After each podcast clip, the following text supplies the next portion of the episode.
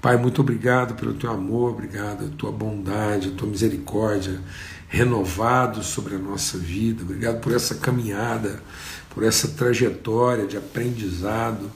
Obrigado pela comunhão, pelos vínculos que têm se fortalecido.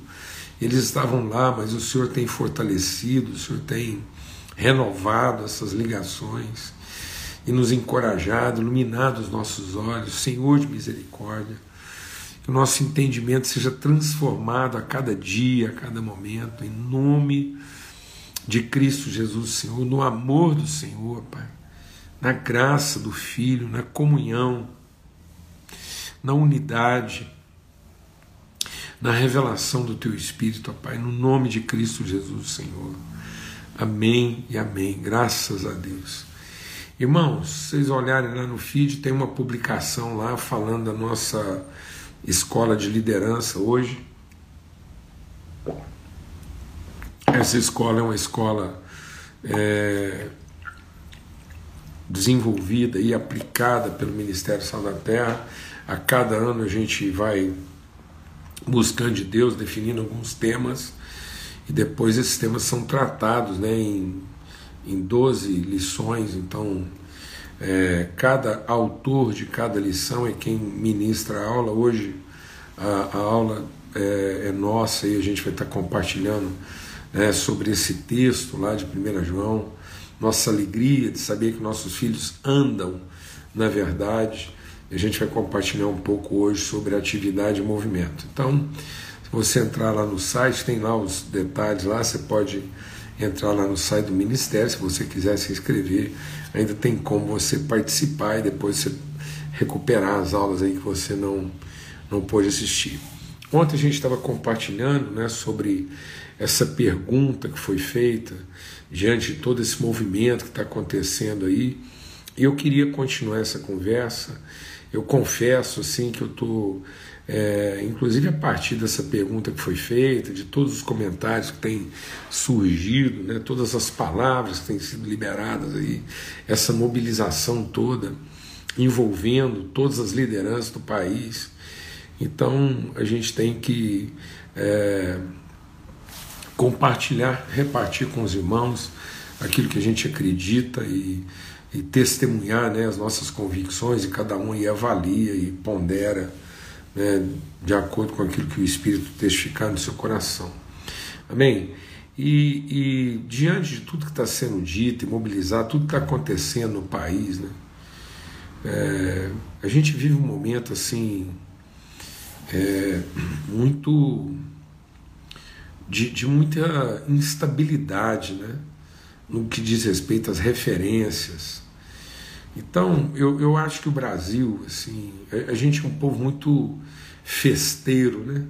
Festivo e festeiro, a gente gosta de uma festa, de uma celebração.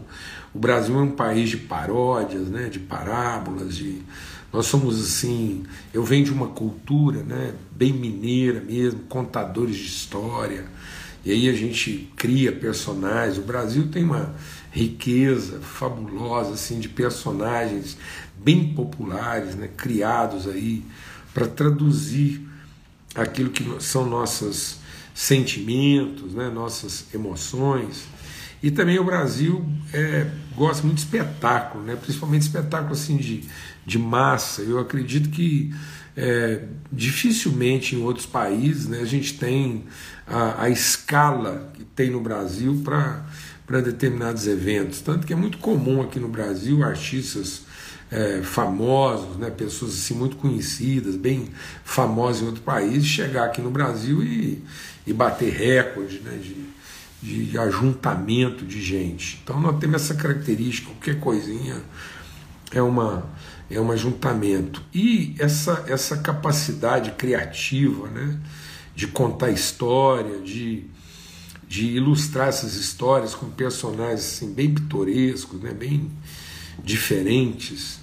É, eu creio que isso está sendo levado assim, sem perceber, nós estamos levando isso né, para todas as áreas da nossa vida.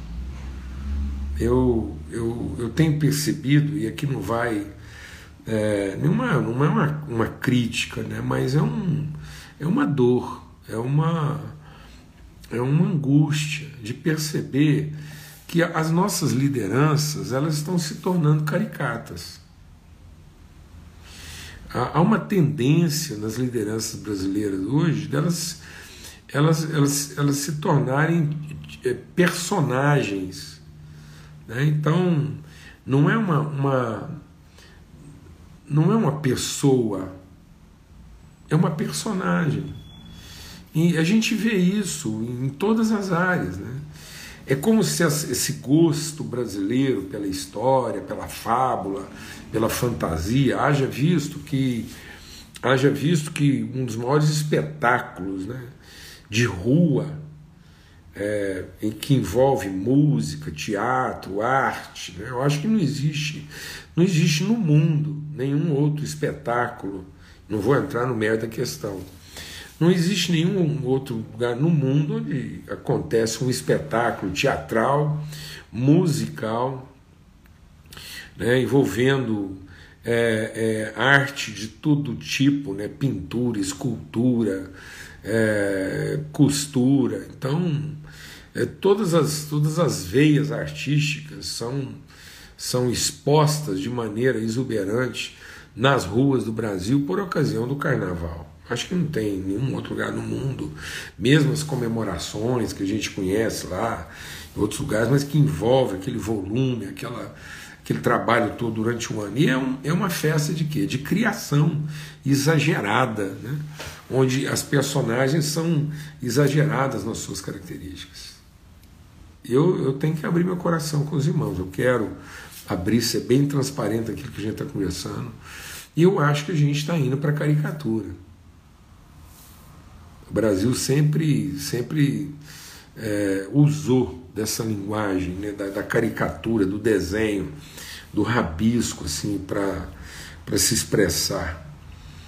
E, e, nós estamos, me parece que é, as pessoas estão tendo mais cuidado, mais rigor, mais atenção com a personagem que eles criaram e querem emplacar do que propriamente com a responsabilidade que eles têm na transmissão dos valores que eles ou das ideias, né? É nem dos, das ideias que eles preconizam.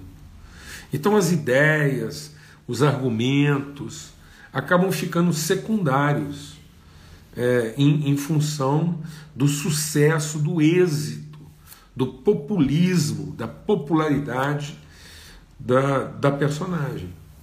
Então parece que, que todo mundo no Brasil hoje fica refém né, de, de fazer sucesso, de, de, de emplacar uma popularidade, assim, uma coisa. E a gente está vendo isso acontecer com as crianças, né, a mídia social estimula isso demais, aí a gente tem que criar personagens para emplacar na mídia. E aí eu acho que as pessoas vão se esquecendo de quem de fato elas são. E o que, que de fato elas representam. E isso vai criando uma, uma fortaleza, uma confusão. Porque a personagem, ela é real. Se você for num espetáculo circense, se você for num espetáculo teatral, aquela personagem no palco lá, ela é real. A fantasia que ela usa é real ela, ela, é, ela é tangível, ela é palpável, ela, ela, ela pode ser tocada, né? ela está lá, é real. Ela não é halógena, ela não é uma projeção não real. Ela é real. Mas ela não é a expressão da verdade. Hoje, hoje é muito triste a gente ver pessoas que ocupam o alto escalão da liderança em todas as áreas. Todas as áreas todas as áreas. E que a gente vê o cuidado que elas têm, assim, a, a todas as áreas, esporte, governo, é, é, liderança espiritual, nas artes, no teatro, isso tudo é até normal, mas assim, às vezes você vê assim, né, um, um juiz, que ele é, ele é uma personagem um governante, um legislador. um jurista. Preocupado assim, eu fico pensando quanto tempo essas pessoas gastam durante o dia no desenho, na elaboração.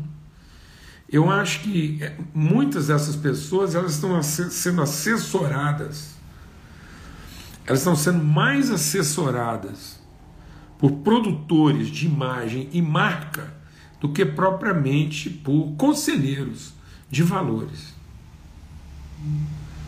É bem provável que hoje, um, um, sem nenhum demérito, acho que essas pessoas têm seu valor profissional, mas não para esse fim. Não para esse fim. Então parece que o conselheiro hoje de um, de um, de um, de um produtor de marketing, de imagem, o valor desse conselho vale mais do que um conselheiro para falar de, de virtude. Então, conta mais a, a, a forma e a, a, o gestual, né, e o aparato, o momento em que as coisas vão ser comunicadas do que a coisa em si. Enfim, é por isso que a gente quis conversar sobre isso ontem. Né? E a igreja, a igreja não é uma personagem da história. A igreja é um paráclito, é a referência. Nós somos colunas e esteio da verdade. E a coluna não vale pela sua forma escultural. A coluna não vale pela sua forma escultural. A coluna não vale pela sua aparência, pelo seu brilhantismo, pela sua arquitetura a forma com que ela foi esculpida, a coluna vale pela sua consistência, pela sua solidez.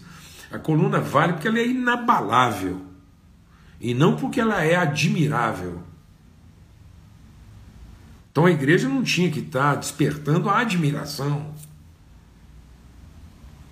A igreja não foi levantada para trabalhar as emoções. Nós não somos uma personagem. Jesus não pode ser, continuar sendo apresentado como uma personagem para gerar na vida das pessoas comoção. Jesus não foi para a cruz para gerar comoção. Jesus foi para a cruz para gerar inspiração. Jesus não, não se tornou um espetáculo de comoção na cruz para que a gente, tomado de, de, de, um, de dó, de, de comoção, a gente se tornasse devoto dele na defesa do Cristo crucificado. O Cristo crucificado não tem que ser defendido, o Cristo crucificado tem que ser imitado. Aliás, quando um dos discípulos íntimos de Jesus tentou defender o Cristo crucificado, ele foi repreendido como Satanás. Pedro, na sua ingenuidade, consequentemente todo ingênuo é presunçoso, Pedro, na sua ingenuidade na sua presunção,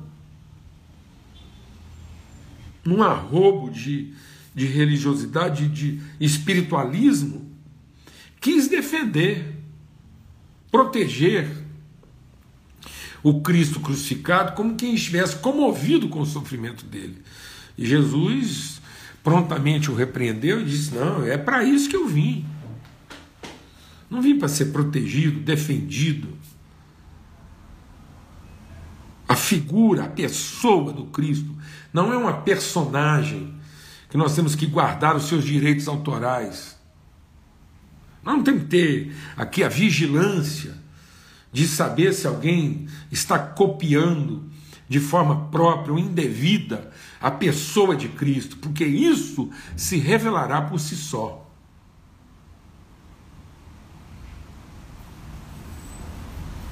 Não existe, não existe como copiar Jesus. Não existe cópia não autorizada de Cristo. Porque por mais reais que as cópias não autorizadas de Cristo Jesus pareçam ser, elas não subsistem porque não têm consistência. Por melhor que seja a plástica, por melhor que seja o desenho, o marketing, por melhor que seja a, a promoção de um, de um Cristo copiado, falsificado, ninguém precisa defender o modelo original, porque as cópias não subsistirão. Elas não aguentarão o calor, o fogo, a pressão. Não aguentarão. Então não há necessidade dessa defesa, desse esse engajamento. Nós não estamos aqui para defender o direito. Nós estamos aqui para garantir a proclamação. E ela tem que se dar. Ontem, um irmão me perguntou, dentro dos comentários daquilo que a gente compartilhou ontem, e o comentário aqui, talvez ele tenha entendido que nós estamos aqui dizendo que nós temos que fazer opção pelo silêncio. Não, ninguém aqui está fazendo opção pelo silêncio. A igreja tratar esse processo com firmeza, com empenho, com clareza, com diligência, não quer dizer que ela tem que ser silenciosa ao que está acontecendo. Pelo contrário, Jesus não foi silencioso, João Batista não foi silencioso, os apóstolos não foram silenciosos e pagaram com a própria vida. Pagaram com a própria vida exatamente porque não, não se instrumentalizaram, não se equiparam para se proteger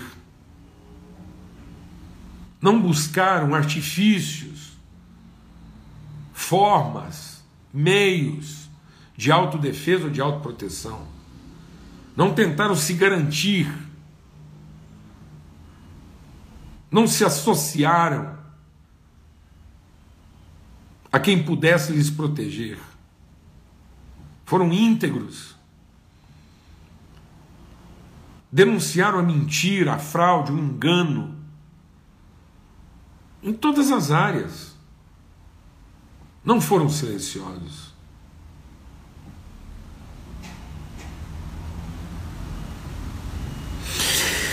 E aí eu queria ler com vocês então o que o próprio Paulo escreve a respeito disso, a gente até meditou sobre esse texto.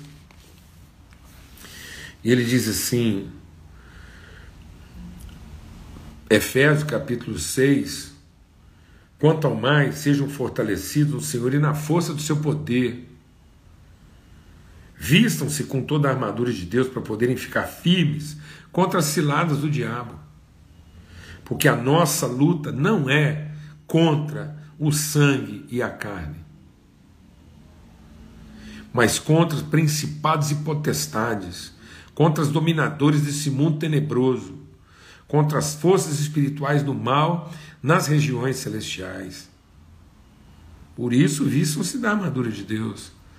Que armadura é essa? Fé, palavra, longanimidade, perseverança.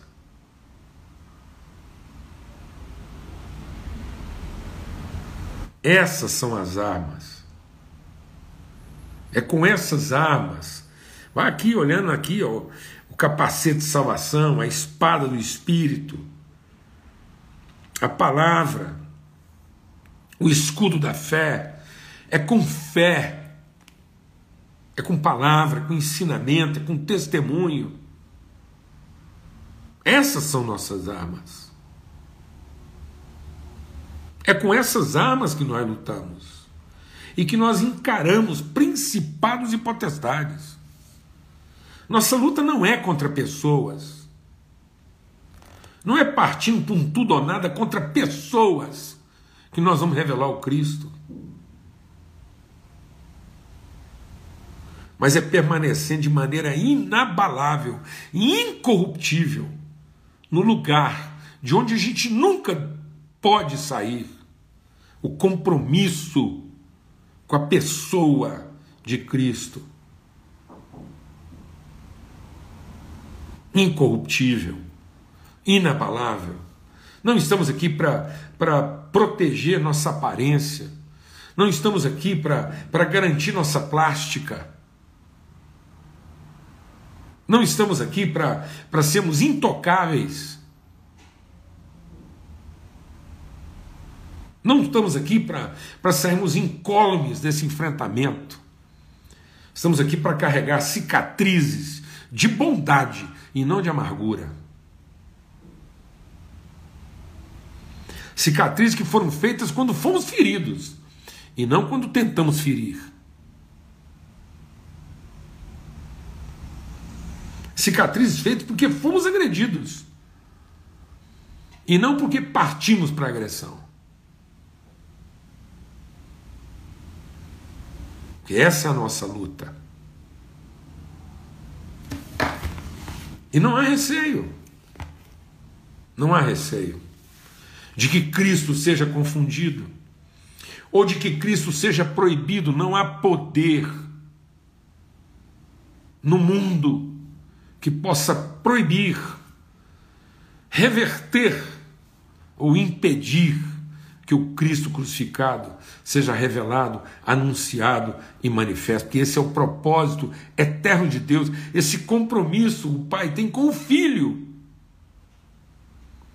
dizendo que no Senhor o nosso sacrifício nunca será em vão. Então, essa é a nossa condição.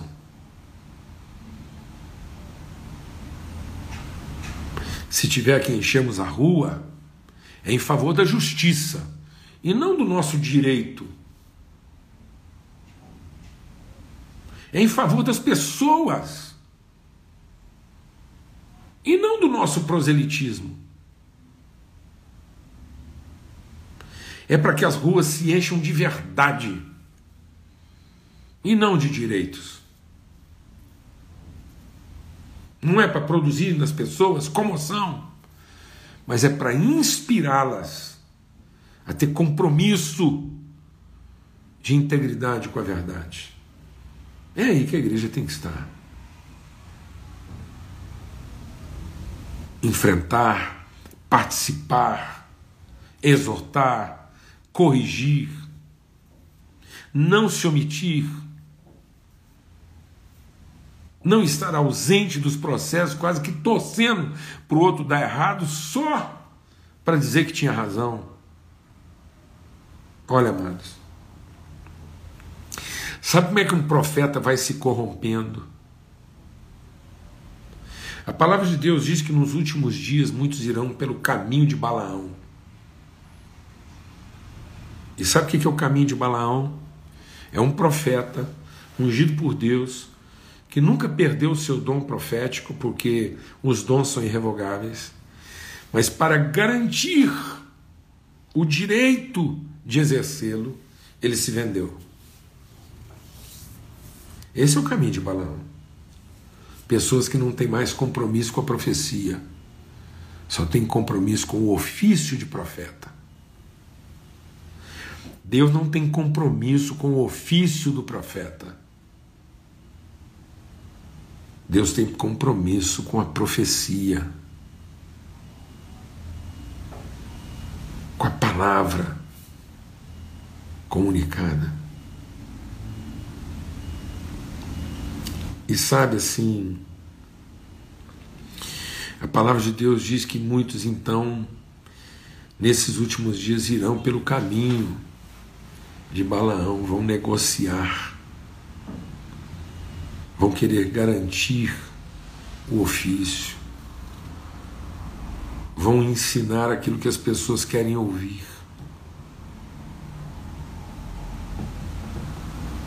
Vão deixar de ser referência.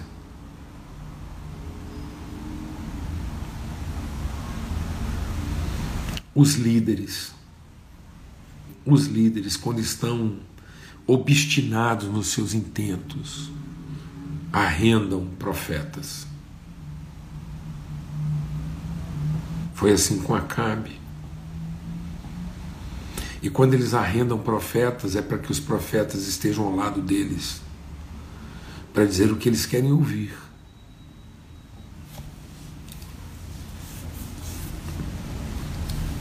E não aquilo que de fato Deus tem para dizer.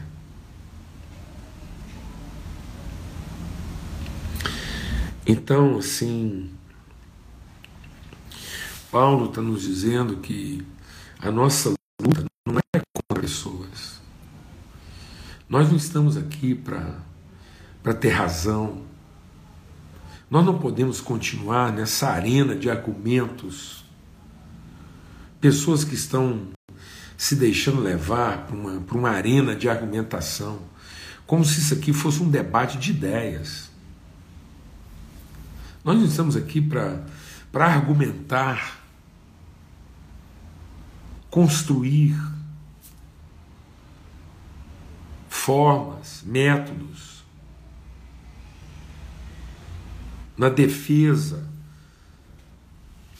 quase que nós temos que defender as instituições. Não, não temos que defender as instituições.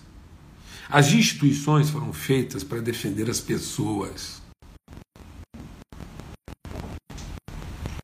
As pessoas compromisso com as pessoas.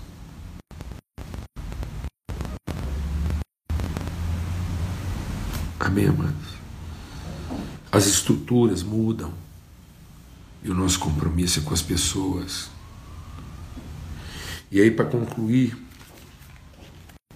o mesmo Paulo escrevendo aos Coríntios, ele diz assim: que as armas da nossa luta, segundo Coríntios capítulo 10, não são carnais, mas poderosa em Deus para destruir fortalezas. Isso nós destruímos raciocínios, sofismas e também toda arrogância que se levanta contra o conhecimento de Deus, para levar cativo todo para levar cativo todo pensamento todo pensamento à obediência de Cristo. Nós, nós temos que entender, amadas, as pessoas ainda estão pensando como se o Espírito ainda não tivesse se derramado. Muitas coisas, muitas coisas na nossa vida não estão funcionando e a igreja muitas vezes está refém de circunstâncias, porque ela não está fazendo valer aquilo que é a sua autoridade, a sua autoridade está na comunhão do Espírito. Jesus diz: Eu dei a eles a minha glória para que eles sejam um. E na medida que eles forem um, o mundo vai crer. Sabe por que, que o mundo não vai crer, ainda não crê? Sabe por que, que nós estamos ainda tendo que, que fazer um evangelismo de ferro e fogo? De catequese. Sabe por que nossa pregação ela é impressionante, mas não é convincente? Porque o nosso testemunho relacional é péssimo. É isso que Paulo diz. Aquele, enquanto nós continuarmos nos reunindo para cada um comer apressadamente o seu próprio pão, nós não temos autoridade. Porque tudo que fazemos sem discernir o corpo, nós estamos fazendo e acumulando juízo sobre a nossa vida. Até a nossa liturgia, Paulo diz: esse pão que vocês estão comendo aqui na ceia, esse vinho que vocês estão bebendo, essa liturgia religiosa em nome de Cristo, sem discernir o corpo, ela pesa sobre a nossa vida, como maldição, como condenação. É a causa das nossas doenças, é a causa da nossa fraqueza, é a causa da nossa falta de autoridade.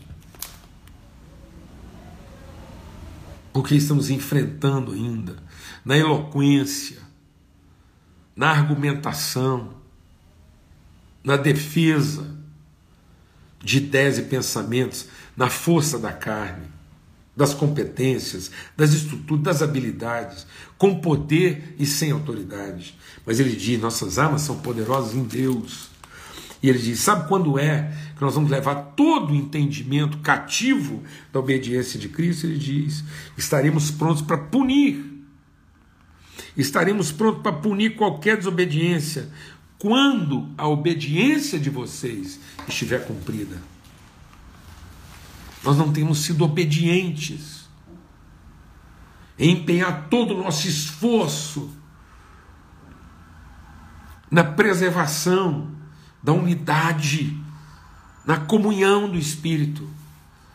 Aí, na hora dos apertos, a gente produz outras reuniões, a gente produz ajuntamentos de pessoas que de fato não se relacionam e não convivem como um só corpo. Não estou falando de uma unificação institucional denominacional, não, estou falando de fé, postura, atitude espiritual de respeito e honra uns pelos outros.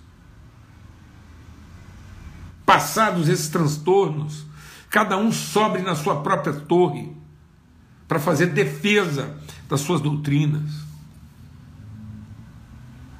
Somos desrespeitosos, somos assintosos, violentos, rudes nos tratam uns com os outros, como se estivéssemos combatendo pessoas e não principados. Isso mina a nossa autoridade. Mas uma vez cumprida a nossa obediência, que é esse lugar, sabe onde, qual é o lugar onde a igreja tem que estar, para que ela possa enfrentar tudo isso? A mesa. Se nós nos levantarmos da mesa da comunhão, para irmos às praças, às empresas, às famílias. Sabe onde é que a igreja estava? Sabe onde é que a igreja estava? Quando Deus venceu os seus inimigos no Egito, estava à mesa. E se de repente, no dia 7 de setembro, a pergunta é: onde a igreja estará no dia 7 de setembro?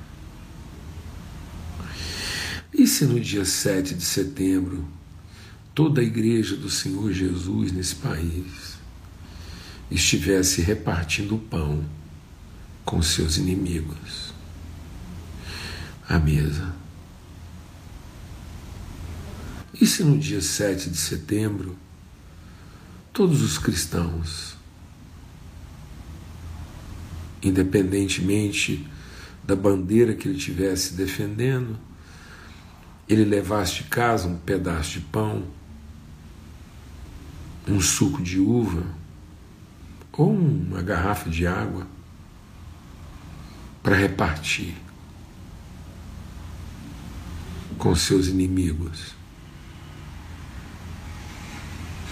Porque foi isso que Jesus fez. Na noite em que ele foi traído, ele tomou o pão, deu graças e disse: Esse é meu corpo, que é repartido por amor de vocês. Façam isso em memória de mim, na noite em que a gente for traído. A gente não pega em armas, a gente pega no pão, dá graças e reparte. A gente não se omite, a gente não se silencia. A gente não se esconde. Mas imagine se todo cristão no Brasil, ou lá no Planalto Central, ou no hospital, ou numa viatura de polícia, ou num presídio. E se todos os cristãos num presídio resolvessem repartir o pão com seus inimigos.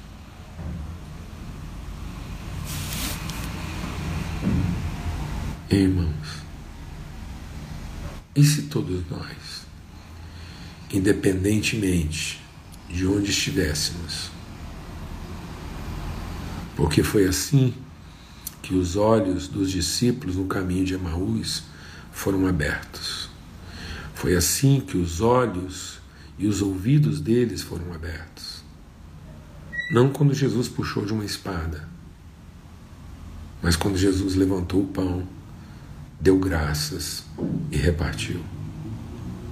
Isso iluminou os olhos. Porque é isso que acontecia na igreja primitiva. Sabe como é que eles apresentavam sua doutrina? Na comunhão, no partir do pão e nas orações. E as pessoas viam isso E eles caíam na simpatia de todo o povo. E Deus ia acrescentando aqueles que haviam de se salvar.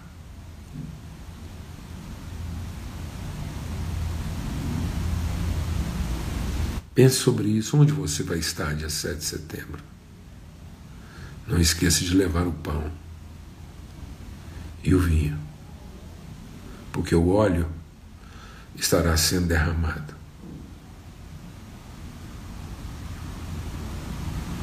Ele é quem prepara uma mesa na presença dos nossos inimigos.